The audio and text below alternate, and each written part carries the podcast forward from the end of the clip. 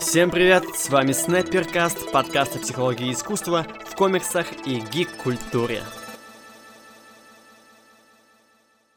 Традиционное вступление к выпуску, уже седьмому.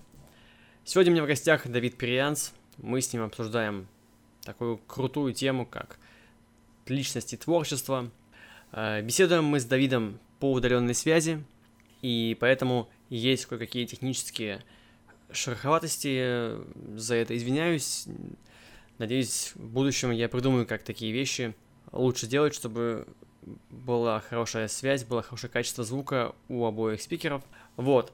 Эм, этот выпуск вообще на самом деле какой-то проклятый. Мы планировали записать его уже, не знаю, несколько недель назад, но в прошлый раз техника нас подвела, мы так не, связ... не связались. В этот раз связались, но не сразу, а после выпуска там какие-то были технические неполадки, многое пришлось вырезать. В общем, выпуск проклятый, а тема жутко интересная. Пообсуждали всякие скандалы, пообсуждали всяких скандальных личностей. В общем, классный выпуск. Единственное, что, да, нужно привыкнуть к технической составляющей. Звук немножко хромает, к сожалению. Все, заканчиваю болтовню. Приятного вам прослушивания. Поехали. Привет, Давид. Добрый. Мы сегодня с тобой обсуждаем личность и творчество, как они связаны. Как ты вообще считаешь, разделяется ли личность творца и его творчество? Я думаю, что когда дело доходит до авторских проектов, а, в таком случае, да, в таком случае человек, который стоит за самим проектом, он напрямую влияет, потому что там открываются его личные мотивы, личные какие-то травмы, прочее. Человек в любом случае, в первую очередь, когда пишет свое личное произведение, он хочет э, высказаться. Когда дело доходит до каких-нибудь, не знаю, даже сюжетов Marvel и DC, мне кажется, там это играет самую последнюю роль, потому что в первую очередь большие крупные издательства, они нанимают людей просто, чтобы они писали им комиксы. Ну, я это называю продюсерские проекты, когда кто-то стоит во главе какой-то идеи, и они уже набирают под идею или под какую-то концепцию людей, которые более-менее будут работать над, над всем этим. То есть это не, не самовыражение в чистом виде, это создание продукта, контента, то есть что-то более коммерческое. Да, проще, проще говоря, людей просто нанимают. Единственное, что от них зависит, это их таланты или способности к написанию сценариев, рисованию и прочее. Ну вот есть комиксы, которые вроде бы коммерческие, вроде бы там Marvel DC, например, да, но они все равно несут в себе какую-то авторскую мысль, авторскую идею. Самый простой пример — это творчество Тома Кинга. Том Кинг же бывший ФБРовец, и он так или иначе в свои комиксы вкладывает свой... А, или ЦРУшник, бывший ЦРУшник, по-моему, да. Он в свои комиксы вкладывает свой багаж, свой опыт. И, то есть так или иначе здесь его личность трудно отделить от его работ. Мне кажется, с Томом Кингом больше, более показателен а, случай с Бэтменом. Сначала DC заметили Тома Кинга, затем Marvel, он так по очереди друг у друга у них писал. По сути, что Marvel, что DC выделили Тома Кингу отдельную серию. То есть Marvel это был Vision, DC это был Мистер Миркл. Так получилось, что данные проекты, они все-таки более авторские. То есть был какой-то концепт, был, э, была основа сюжета, которую Том Кинг хотел уже развить в полноценную серию. Вот, Марвел и DC дали ему макси-лимитки, чтобы просто высказаться на тему, как мне кажется. То есть данной истории никто особо не задумывается, канон они, не канон. То есть э, это просто хорошая законченная история, которую можно читать э, независимо от других серий. В другом случае есть Бэтмен, Данные сюжеты, они также хороши в вакууме, но дело в том, что основа Бэтмена — это были по большей части либо около филлерные сюжеты. В принципе, у Бэтмена такая проблема была, что кто бы в любом случае не заступил за серию, будь то Скотт Снайдер, будь то Тайнион, который сейчас пишет, будь то Том Кинг, особо ничего с персонажем не менялось. Ощущается именно как коммерческий проект, на который просто позвали известного автора, чтобы лишний раз вот, э, собрать деньжат. И особо издательство не стремится к переменам. Получается, у нас к творчеству и личности автора добавляется еще и третья сторона — это продюсеры. Ну, по сути, да. То есть э, зачастую все равно авторское мнение может уйти в какую-то левую сторону, потому что, извините, издательству это не нужно. Конечно, есть отдельный случай, когда издательство специально нанимают конкретных авторов, то есть как было, например, с «Пересмешницей» у Marvel, как было с Америкой у Marvel также. То есть они нанимают конкретных авторов, чтобы вот они написали то, что они хотят. Вот. Есть отдельные истории, которые просто дают э, тому же Тому Кингу, чтобы вот пиши то, что ты хочешь. Потому что Том Кинг уже все-таки зарекомендовал себя как отличный автор. И есть отдельно вот такие истории, где сценаристы, они по большей части выступают либо пиар-ходом издательства, либо просто как наемные рабочие, которые пытаются вывести какой-то концепт, придуманный в офисах издательств. Слушай, а возможно ли, ну если так пофантазировать, возможно ли существование такого большого издательства, как Marvel или DC, только на творческих способностях авторов, то есть без большой редакторской руки, которая цензурирует все подряд. И чтобы чисто авторы сами занимались своими работами. Возможно ли такое, в принципе, или это такая утопия?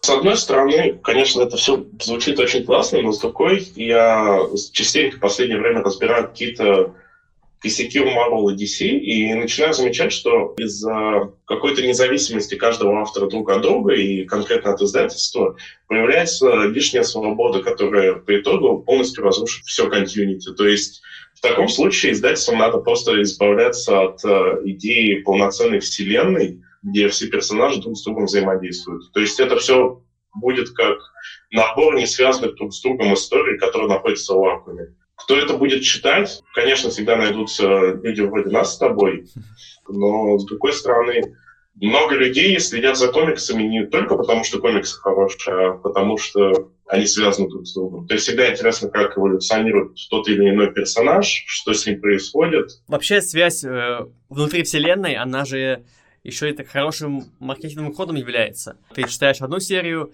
ссылаешься в ней на что-то другое, и человек как бы должен будет прочесть, купить еще один комикс, другую серию, и в итоге у тебя идут продажи не одного номера, а двух, трех и так далее. Ну, по сути, да, те же глобальные события и кроссоверы, они в первую очередь сделаны не для того, чтобы, я не знаю, подарить какой-то фан-сервис читателям, а чтобы просто продавать серии, которые не особо-то и хорошо идут. Так, ну давай вернемся к теме личностей и творчества.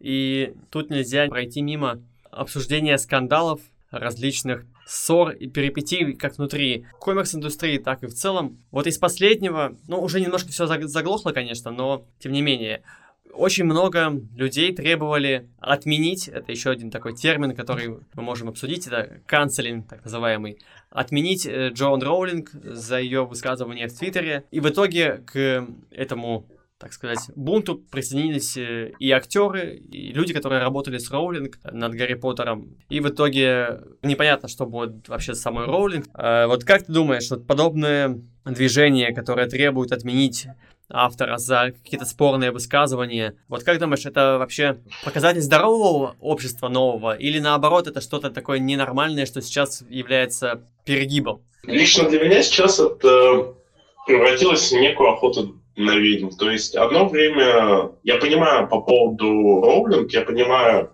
в принципе, людей, которые агрессируют, хотят, чтобы больше писательница вообще нигде не появлялась, ничего не делала с одной стороны. С другой, это высказывание. То есть высказывание не несет какой-то физической угрозы человеку. Я не думаю, что подобное высказывание, в принципе, то, что упоминала Роулинг, способно кого-нибудь убить. То же самое, что и с шутками Джеймса Грана. Да, то есть, с одной стороны, я могу понять, почему студии не хотят работать с такими людьми, потому что Disney, например, они все-таки family-friend компания, и они вообще максимально стараются дистанцироваться от какой-то агрессии, насилия и прочего. Точно так же, как и сейчас Warner Brothers, они стараются полностью избавляться от актеров, которые каким-либо образом засветились в негативном ключе. А, я вообще удивлен, что с Эзрой Миллером все обошлось, учитывая то, что, насколько я помню, он избил фанатку, то ли находясь в алкогольном опьянении, то ли он просто в тот момент э, был на грани нервного срыва. Вот, то есть э, понять э, компании, студии я могу. С другой стороны, я немножко не понимаю все-таки людей, которые за каждое теперь слово начинают агрессировать, учитывая то, что, как мне кажется, у нас э, по словам самих же людей, там, я не знаю, с Твиттера, с других соцсетей, у нас прогрессивное общество, которое не приемлет насилие. И я не совсем понимаю, то есть у меня у самого были подобные ситуации, когда я мог высказываться как-то, возможно, резко, возможно, грубо, может быть, в шутку, может быть, еще как-то, но по итогу прилетают реально какие-то угрозы, я не знаю. Я положительно отношусь ко всем. То есть для меня, слава богу, вопрос расы, пола, гендера, национальности и прочего, он для меня вообще никакой роли не играет. Недавно совсем была ситуация с Полярным, Александров, по-моему. Детские книжки такие пишет, ну, около детские. То есть я помню, по-моему, «Мятная сказка» была достаточно популярна. Вот.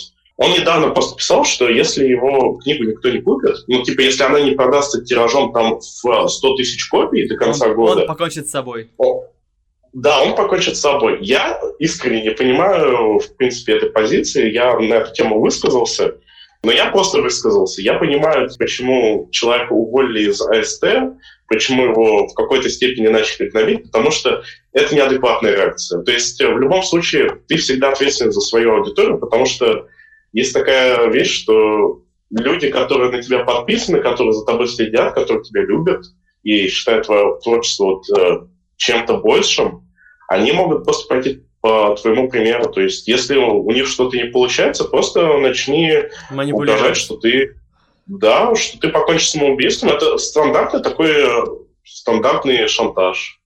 Другое дело, что сейчас на Александра прям напали. Я буквально на днях читал, что ему поступают угрозы, что его мать пытаются убить, что его пытаются убить, ему там порезали сумку, угрожают регулярно. При этом очень много реально токсичных людей, которые, в принципе, не понимают, откуда они берут свою позицию, но они продолжают гнобить человека. И знаешь, что еще, мне кажется, сейчас совсем люди разучились прощать. То есть, если ты что-то сделал, накосячил, то все, ты, ты сразу навеки мудак. И мне вот эта позиция совсем не нравится. Мне кажется, что у каждого должен быть шанс на какое-то искупление, не знаю, или не сразу всех отменять за какое-то высказывание. Я тоже периодически в Твиттере где-то вижу, как какие-то знакомые мне, даже деятели внутри нашей индустрии высказывают какие-то спорные мысли э, или даже описывают какие-то спорные свои поступки, но я не тороплюсь их за это, знаешь, гнобить, отписываться и кричать, что они мудаки. Я делаю, так сказать, вывод, что, ага, странная штука, посмотрим, что будет дальше. В любом случае, я просто не понимаю агрессии некоторых людей к другим. Особенно, вот, знаешь, показательным для меня был случай с э, Сибульским, нынешний главный редактор Мару. Одно время, чтобы ему было по сути, проще, чтобы он э, пробился в индустрию, он начал писать под псевдонимом Кира Юшида. Он делал вид, что он японец долгое время. С одной стороны, это, конечно, жесть. С другой, я понимаю человека, потому что порой пробиться в твою любимую индустрию вообще не получается. Если, я не знаю, ты типичный американец, который просто вырос на комиксах, пришел и сказал, я хочу писать комиксы, тебя никто не пустит. Другое дело, что благодаря японскому псевдониму Сибульский смог, по сути, пробиться в издательство, смог э, развиться как автор. И сейчас я немножко не понимаю, в принципе, нападок на него. Да, это не очень хорошо, но, с другой стороны, человек э, максимально сделал так, чтобы у него все получилось. Он максимально старался, чтобы получить работу в издательстве, чтобы начать писать комиксы. И мне кажется, в этом нет ничего плохого, потому что, да, приходится иногда идти по головам, когда дело касается какого-нибудь карьерного роста. Тот факт, что он писал под э, японским псевдонимом, это не приравнивает, э, я не знаю, к убийству японцев, я не знаю, тот факт, что японцам, да, проще попасть, допустим, тоже в какое-нибудь издательство Marvel, потому что не каждый день встретишь японца, который отлично пишет по-английски и отлично пишет сценарий комиксов, и который еще может мангу какой-нибудь написать тебе. Это здорово. А это было давно, вот эта ситуация? Я просто вот часто не в курсе был. Под uh, псевдонимом Акира Йошида Сибульский начал писать еще в 2003 году. То есть он mm-hmm. проработал так несколько лет, потом э, вернулся к своему стандартному вот имени. Это вскрылось буквально, по-моему, в 17-18 году, когда как раз-таки э, Сибульский стал главным редактором. По-моему, конец 17 года был. Сибульский сам это написал, написал в своем твиттере, он извинился, то есть его никто, не знаю... А, то есть он еще и сам признался в этом?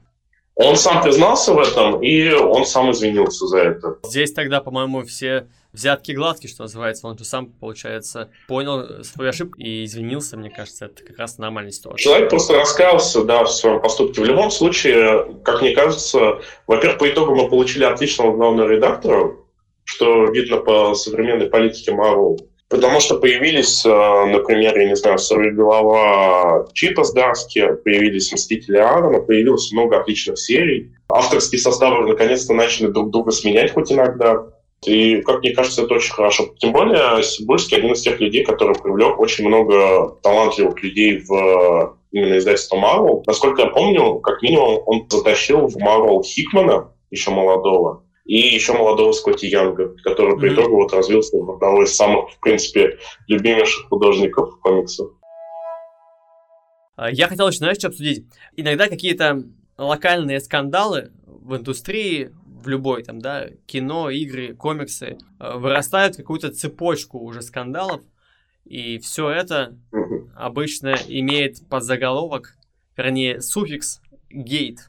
Я вот себе выписал, что это такое, если мало ли кто-то не знает. Э, суффикс gate используется для дополнения существительных или имен, чтобы показать существование далеко идущего скандала в политике, экономике, ну, либо другой сфере. Сам термин возник в 70-х годах, когда отменяли президента США Ричарда Никсона. Вот. И таких гейтов за последние, вот уже сколько получается, 50 лет было много и в политике, и в экономике, и везде. И вот один известный был гейт, это Gamergate, по-моему, да, когда, по-моему, из-за журналистки, да, девушки начали какие-то делать кадровые перестановки, увольнения начались в игровой индустрии. И нечто подобное совсем недавно было и в комикс-индустрии, когда э, начали появляться обвинения в насилии, домогательствах вот как ты думаешь, вот такие, такие целые движения, направленные на уничтожение репутационное, как минимум, авторов, вот такие движения, они положительные или все-таки это больше негативного собирает и портит климат в индустрии. Что ты думаешь об этом? Есть такая штука, называется, презумпция невиновности, когда пока что-то не доказано, человека нельзя обвинять в содеянном. То есть в любом случае сначала должны быть доказательства, вещественные обычно, а благодаря которым уже выносится окончательный вердикт. В современном обществе, по-моему, на презумпцию невиновности забили вообще. Я слышал призывы, что кто-то реально м- настаивает на, на том, чтобы ее отменили совсем. Я такие вещи читал где-то. Я не понимаю, как, в принципе, эти люди мыслят, учитывая то, что, извини, любой человек может обвинить сейчас любого человека. Да, то есть да. это превращается, вот, знаешь, страшилки такие про коммунистический строй, про Советский Союз, что первый попавшийся человек что-нибудь придумал, сказал про своего соседа, и того в ссылку сразу отправили. Вот то же самое. Люди как бы с этим боролись, над этим, наоборот, всегда шутили, а в итоге мы дошли до того, что Теперь можно обменять кого угодно, и я начал замечать подобные случаи, что очень часто за клевету перестали э, давать вообще какое-то наказание. То есть, слава богу, ситуация с Джонни Деппом и Эмбер Кёрд, Депп, слава богу, он восстановил свою карьеру. Потому что если бы нет, то это был бы, была бы совсем, совсем жесть. Для тех, кто не знает, не так давно Эмбер Хёрд, бывшая жена Джонни Деппа, обвинила его домашнем насилии, и запустился целый судебный процесс, за которым последовала травля Джонни Деппа, а по итогу выяснилось, что все это Эмбер Хёрд придумала и оказалась насильницей, избивала мужа, тушила бычки об его руки, и что-то даже гадила в постель, изменяла ему постоянно. В общем, какая-то там творилась настоящая жесть. Давай перейдем к завершающей части нашей беседы. Можешь ли ты назвать каких-то великих комиксистов, или в целом, да, деятелей культуры, которые, несмотря на свое величие, оказались очень скандальными или неоднозначными личностями. Первое, что у меня всплывает, это как раз-таки Сибульский и недавний, недавний случай с Уорреном Эллисом, потому что я Уоррена Эллиса безумно люблю. Я, в принципе, всегда его воспринимал достаточно положительно, как автора. Потому Уоррен что... Эллис — это автор Трансметрополитена и... А Лунного рыцаря, как раз, который, mm-hmm. по-моему, Джелли Фишер раздавали. Вот, э, он безумно прекрасный автор, которого я всей душой люблю, но в любом случае, как оказалось, его не так давно обвинили в насилии, в домогательствах более 60 женщин. Угу. С одной стороны, это выглядит очень странно. С другой, я могу, в принципе, понять, учитывая то, что в любом случае на Западе, если в России у нас, в принципе, отсутствует, э, знаешь, какой-то стат, какая-то статусность, э, вес человека, который занимается комиксами, то есть у, у нас в России автор комиксов — это это хер пойми что. То есть э, человек, который, в принципе, знаешь, такой бездельник, который зарабатывает на жизнь там чуть ли не фрилансом и прочим. На Западе же автор комиксов это достаточно неплохо, особенно э, известные люди вроде там того же Тома Кинга, Уоррена Эллиса. У них, как и у каких-то звезд кино, есть э, статус, которым они порой пользуются. Вот. И, в принципе, я могу понять, э, если там действительно за время работы с Marvel, насколько я помню, Уоррен Эллис с чуть ли не 94 -го года работает с издательством, что за 26 лет накопилось там более 60 случаев. Мне очень обидно за этого человека. Я частично разочарован, но, с другой стороны, это не делает э, его Трансметрополитен или его Лунного рыцаря плохим как автор он э, все еще хорош. Может ли автор сделать что-то такое, что заставило бы тебя перестать его работы читать или там, не знаю, сжечь комикс? Допускаешь ли ты вообще, что что-то такое может случиться?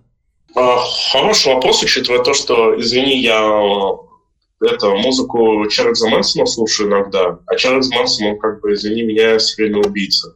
Подобный бэкграунд э, зачастую он добавляет как раз-таки глубины произведениям. То есть, это знаешь, вот недавно мы высказывали позицию на тему того, что по поводу как раз Чедвига Боузмана, который вчера скончался, к сожалению, мы высказывали э, с ребятами в обсуждении личном такую тему, что Чедвик, э, он и был так хорош, потому что он был на грани жизни и смерти. Именно поэтому его игра зачастую казалась настолько живой, потому что человек понимал, что он в любой прекрасный момент э, может буквально свалиться на съемочной площадке. И аналогичная ситуация, как мне кажется, с подобными авторами, потому что что бы он ни совершил, в любом случае произведение всегда стоит э, воспринимать немножко в вакууме. Даже если оно авторское, даже если там э, проскакивают какие-то личные мысли, это всегда по-своему интересно. Это может быть хорошо, это может быть плохо. Автор может быть, я не знаю, отвратительным каким-нибудь человеком, но в разрезе истории всегда интересно посмотреть подобные авторов и подобные произведения. Я могу презирать по-своему человека, если я не знаю, если он реально убийца, насильник или маньяк. Другое дело, что к комиксам, к произведениям, над которыми работают еще десятки людей обычно, работают редакторы, те же издательства, художники, колористы, верстальщики. Я все-таки немножко по-другому отношусь. Из относительно недавних случаев э, э, X-Men Gold, первый выпуск, когда художник э, комикс составлял в рисунке... Нацистские какие-то символы, по-моему, да? Да, там, да, там антисем... антисемитизм, да, нацизм и прочее подобное. Это занятно в разрезе истории, занятно как именно, знаешь, такая серьезная история, вот э, как, как поведет себя издательство в каком-то именно контексте интересно.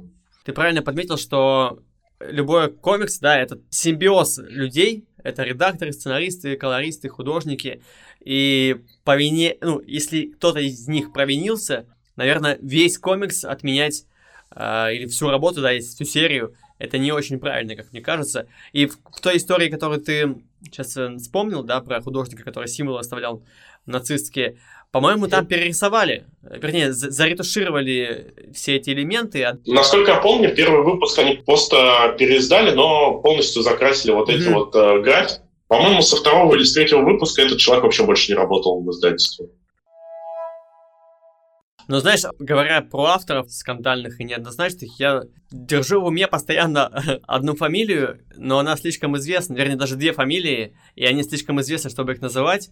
Первый — отец Марвел, ну ладно, Стэн Ли, понятно, да, кто, кто отец Марвел, который, как говорили его соавторы, да, художники, которые с ним работали, очень многие идеи присваивал себе, и был таким, знаешь, да. кукловодом, который кем-то вот руководил, собирал идеи, как-то их э, описывал, и в итоге всю славу забирал себе. И вот его, его же тоже очень многие критиковали. Ну да, то есть у Стэнли, в принципе, такая была не особо приятная черта, что любая идея в офисе Marvel — это его идея. Угу. И знаешь, еще вот в, в оппозицию к Стэну Ли может также стать Боб Кейн, автор Бэтмена, который, по сути, да. украл а, авторство своего соавтора Билла Фингера. Меня конкретно эта история цепляет гораздо больше, чем Стэн Ли, его какие-то такие, знаешь, воровские замашки такие мелкие, ну, в сравнении. Боб Кейн для меня прямо, ну, абсолютный мудак. Вот я даже вот так, наверное, скажу. Вот то, что случилось э, в их ситуации, вот для меня это максимально да, неприятная вещь. Да. Я, кстати, не помню, в современных комиксах по Бэтмена упоминают э, Фингера? Да, да, помню, да, с 16 -го года, по-моему, или с 15 -го, там же выиграли суд родственники Билла Фингера, и теперь, да, все во всех комиксах подписывают авторы Бэтмена, ну, в комиксах, фильмы, сериалы, да, по мотивам приключений Бэтмена, везде пишут, что Боб Кейн и Билл Фингер. Билл Фингер умер уже очень давно, и справедливость восторжествовала после его да. смерти уже. Обидно, что при жизни людей таких э, не признают. Ну, это, знаешь, это вот как недавно ситуация была с, насколько я помню, Джимом Старлином, который практически ничего не поимел с э, фильмов Марвел. То есть мы там заплатили максимально там, какую-то номинальную сумму, просто чтобы человек от них отстал. Учитывая то, что они воспользовались Таносом, воспользовались Старлордом, воспользовались какими-то какими концептами, отдельными арками, типа перчатки бесконечности той же. А человека просто откупились номинальной суммой, чтобы он не поднимал истерику. Если я правильно понимаю, вообще как бы как устроен правовой мир э, в США, то если бы они прям делали по мотиву его комикса сюжет, да, вот прям по мотивам, строго по мотивам, то тогда они были бы обязаны платить ему отчисления как э, ну, автору идеи. Э, если они взяли дизайн какой-то визуальный, да, полный из комикса, они бы обязаны были за него платить. Но если ты берешь как бы какие-то наработки общие, неважно, это дизайн персонажа или сюжета, то здесь смывается эта грань правовая, и уже ты не обязан платить э, какие-то там невероятные роялти. Я более, увер... более чем уверен, ему даже заплатили не какую-то полагающуюся сумму, как автору Таноса, да, как автору комикса, а просто какой-то, ну, дань уважения финансовую кинули ему за это. Потому что а, если ну, бы он попытался с ними судиться, я думаю, он проиграл бы. Возможно, да. Ну, знаешь, он как бы уже сам человек старый, и в преклонном возрасте ты уже не особо стремишься с кем-то судиться. Вот. А насколько я помню, ему заплатили там реально какую-то очень номинальную сумму в, в районе там нескольких тысяч долларов. То есть это определенно не то, что, я не знаю, там числится в бюджете у тех же Мстителей как что-то серьезное. Но... То есть просто откупились от человека. С другой стороны, возможно, таких авторов было много, и каждому нужно немножко прислать, а, ну, всем там, знаешь, по миллиону долларов не, не заплатишь. Ну, с одной стороны, справедливо, с другой, а, одно дело, я не знаю, какая-нибудь Мантис или Дракс, другое Танос который, по сути, у вас центральный персонаж был в обоих фильмах. А Танос, э, вернее, Сталин и единоличный автор Таноса, да? Честно говоря, не вспомню, я вот тоже не помню. Да, вообще. Давай сейчас я открою Википедию. Да, да, он... А, то есть я, я помню, что он появился в номере Железного Человека как такой эпизодический персонаж, но... То есть, по сути, полноценному автору, художнику, создателю просто от него откупились. Ну, тогда да. Да, здесь, конечно, мы могли бы побольше дать. Знаешь, кто еще довольно неоднозначный персонаж, кто постоянно нападает на все свои экранизации своих комиксов? Алан Мур. Максимально скандальный, но при этом он, ну, он, он, он, знаешь, а, он, наверное, самый везучий человек в мире, учитывая то, что сколько раз а, права на его комиксы кому-нибудь переходили, э, я не знаю, просто забирались э, через суд, начиная теми же хранителями, заканчивая Miracle Man, насколько я помню, в котором до сих пор не пишут его имени в любых изданиях. То есть его просто записывают как автор. Это, в принципе, очень иронично, учитывая то, что Мурта на самом деле один реально из э, самых главных комиксистов прошлого века, один из главных авторов, который подарил миру огромное число прекрасных историй, но в любом случае по итогу он постоянно остается вот именно, знаешь, как сбоку. Мне, честно говоря, кажется, что здесь... Мне не хочется говорить «сам виноват», но тут особенности его личности, наверное, все-таки играют немалую роль. То есть он же сам по себе очень конфликтный парень. То есть он не хочет идти на компромисс, да. он хочет прям либо все, либо ничего. И с такой позиции, когда ты работаешь с огромными корпорациями, да, издательство DC, например, да, это в любом случае огромная корпорация, очень сложно вот так с ними тягаться. Ты либо проиграешь, абсолютно проиграешь, э, ну, либо какой-то компромисс, но получишь. А он не хочет компромиссов. По итогу теперь мы имеем каждые пару лет э, сиквел родителей. А ты знаешь, почему вообще все это выходит?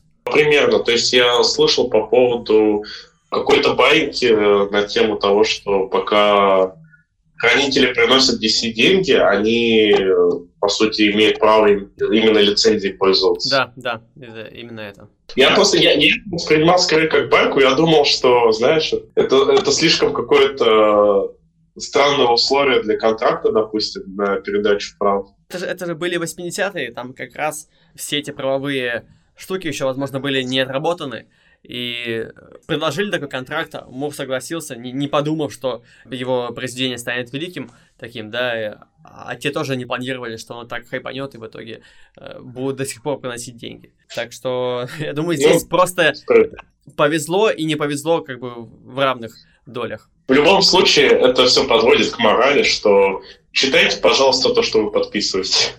Это абсол- абсолютно верно. Ну что, давай завершать потихонечку выпуск. Спасибо тебе, Давид, за беседу. Мы обстоятельно пообщались сегодня. Взаимно, спасибо. Есть какие-то у тебя назидательные слова? В первую очередь, э, всегда думать, прежде чем говорить и что-то делать. То есть э, ситуация с э, Александром Полярным, с отдельными какими-то авторами просто научила меня тому, что не стоит э, слишком радикально проявлять свою позицию. Стоит все-таки порой обдумывать, что ты вообще делаешь, что говоришь, и как это может повлиять на тебя именно как человека, на человека, про которого ты, собственно, высказываешься, или если у тебя, допустим, есть аудитория, как это может повлиять на людей, которые тебя читают, смотрят, слушают, и что они могут сделать. Потому что, к сожалению, мы все равно несем какую-то базовую ответственность за людей, которые полагаются на наше мнение. Отличные слова, Давид. А, мне кажется, что личность и творчество, ну это в качестве заключения по нашей сегодняшней теме, э, личность и творчество все-таки стоит отделять, но при этом помнить, что любое творчество является отражением автора, и даже если автор оказался не самым нравственно правильным человеком, то наверняка в его произведении, если оно у вас откликается, если оно у вас вызывает какие-то позитивные, хорошие эмоции, то наверняка что-то, что в его произведении заложено, было и в самом этом человеке, и не все всегда однозначно, не все черно-белое, это все-таки стоит помнить и не накидываться так уж агрессивно на тех людей, кто принес вам удовольствие или оказал большое влияние на вас и вашу жизнь. На этом все. Спасибо, что послушали. Пока-пока.